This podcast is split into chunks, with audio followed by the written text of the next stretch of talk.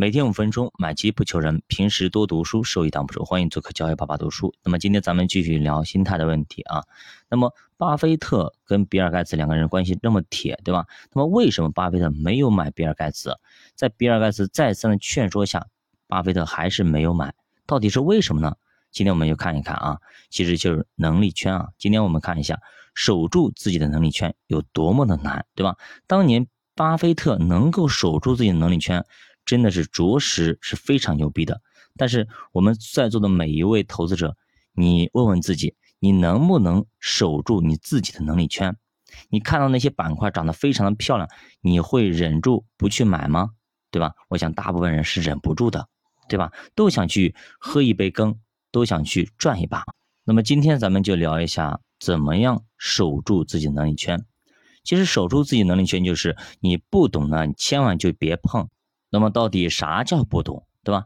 这个东西不懂，哎，你你说不懂吗？我稍微懂那么一点点。啥叫不懂？咱们给大家一个直截了当的一个词儿吧，就是如果你买的这个票啊，它跌下来了，跌的还挺凶的，那么跌下来之后呢，你拿不住，哎，它一跌，你看你就抛了，就卖了，哎，这叫不懂啊，这叫不懂。股票它它不会无缘无故的下跌，它跌下来的时候一定会伴随着各种各样的负面消息的爆出。各种利空的出现，不是告诉你它的业务增长到了瓶颈，就是告诉你它正在被监管，可能啊要面临监管的处罚，要么就是受到其他国家的制裁。反正每一条拿出来都很吓人，甚至吓死人。这个时候就考验你对这家公司的熟悉程度了。要熟悉到什么程度呢？巴菲特的回答是：要熟悉到董事会的程度。他所有的投资公司几乎都要买进董事会，有的更是当上了董事长。所以，对于公司的经营状况了如指掌，跟自己的生意没什么两样。哪怕是好兄弟比尔盖茨的公司，巴菲特说不投，咱就不投。他也确实什么科技都没买，后来是看上了苹果，就往死里买。你看人家懂吗？所以懂的时候他就敢买，他不懂他一点儿都不碰。你看原则性非常非常强。所以，苹果持仓占了巴菲特总持仓的将近一半那这就是懂与不懂能力圈的问题。那么，普通投资者其实都有自身的优势。比方说，如果你的职业是医生，那么你对于医药股是不是非常的懂、非常了解？如果你是家庭主妇，那么你对于哪种牛奶更加畅销，其实应该是有研究的，尤其是那么孩子吃方面的一个东西。那么，如果你是 IT 行业，对吧？那你对于 IT 行业应该非常懂。你如果属于军工行业，那么军工应该非常懂，对吧？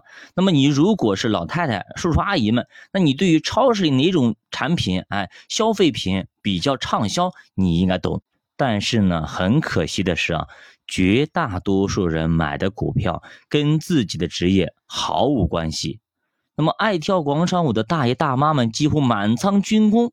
那么它跌下来，你能拿住吗？你当然拿不住了，你都不知道他买的产品到底是啥，他拿得住才怪呢。所以说，但凡那些底部被坏消息吓跑的，都是投资超出了自己的能力圈，买了一堆自己都不认识的不知所云的东西。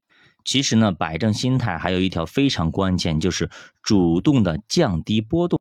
咱们打个比方啊，比方说咱去坐过山车是吧？平常的小弯小拐的可能就没什么问题，对吧？但是遇到一些大的刺激性的一些动作或者一些区域的问题的时候，那么大家可能就惊叫，对吧？尤其是垂直，那么直接下来的时候，对吧？大家可能就疯狂了，是这样子啊，对吧？或者转圈的时候，天空中转圈的时候，翻转的时候就非常的刺激。但是平常如果波动不是特别大，而弯不是特别险的时候，可能大家觉得还行，还受得住。其实这就是我们主动降低波动的一个好处，不要考验人性。人性是靠不住的，因为我们天生就喜欢啊安安稳稳的啊平平稳稳的稳稳当当的，不喜欢这种大的刺激啊。那么当危险来临的时候啊，我们第一时间是跑，选择跑。三十六计，走为上策啊。当大幅的往下下跌的时候，我们第一时间就是要跑，就是要抛掉啊，这是人之常情。所以说你要考验人性啊，人性很难考验。比如说以李易峰这样子，对吧？那么有钱有帅等等什么东西，他不差钱儿，但是呢，面对一些人性的考验，他也加把持不住，对不对？很多很多明星这样子，咱有钱，什么东西条件都很好，但是还是去 PC。然后最后落得个身败名裂。所以你看到没有？真的人性是经不起考验的，真的不要去考验人性。咱们经常说过一句话啊，你如果啊经常到妓院门口逛的啊，你早晚有一天会沦落的啊，早晚有一天会沦落的。你即使不去，也会把自己给憋死。你为什么要非要去那边去呢？你平常去一些其他地方，一些正规的地方不就好吗？对吧？你不要去考验你的人性啊，人性是经不起考验的。所以说，如果啊，如果你明明知道这个这一个股票不好，或者这个方法不好啊，对你自己来说是有害的，那你不要去碰就可以了。如果你天天去学习或者看那些短视频，说哎呀，这一天翻了好几倍啊，一年赚多少多少钱啊，对吧？翻了几几十倍这样这种啊，或短信捉妖这种东西啊，那么你看又赚多少钱多少钱多少钱，你们早晚你就会买他们的课，早晚你就会报他们的会员，早晚你就会用这种方法，然后用完之后呢？你赔了夫人又折兵啊，最后钱也没挣到啊，倒是赔了很多。那这些为什么呢？你不要，你明明知道这种方法是错误的，但是你还要去往这个道路上去走，铤而走险，刀口舔血的事情千万不要做啊！比方说，你看到别人吸食大麻，觉得很爽很舒服，对吧？你早晚有一天你也会吸食上，你一旦你染上，你就戒不掉了。真的，你明明知道它有害，你就躲远一点好了。这种朋友直接就不用交往了。别就交往了，直接就绝交就可以了。那这种损友啊，早晚会把你拖垮的。好的，教爸读书陪你一起慢慢变富。到底还有哪些我们建立好心态的一种方法和方式呢？我们下节再继续接着。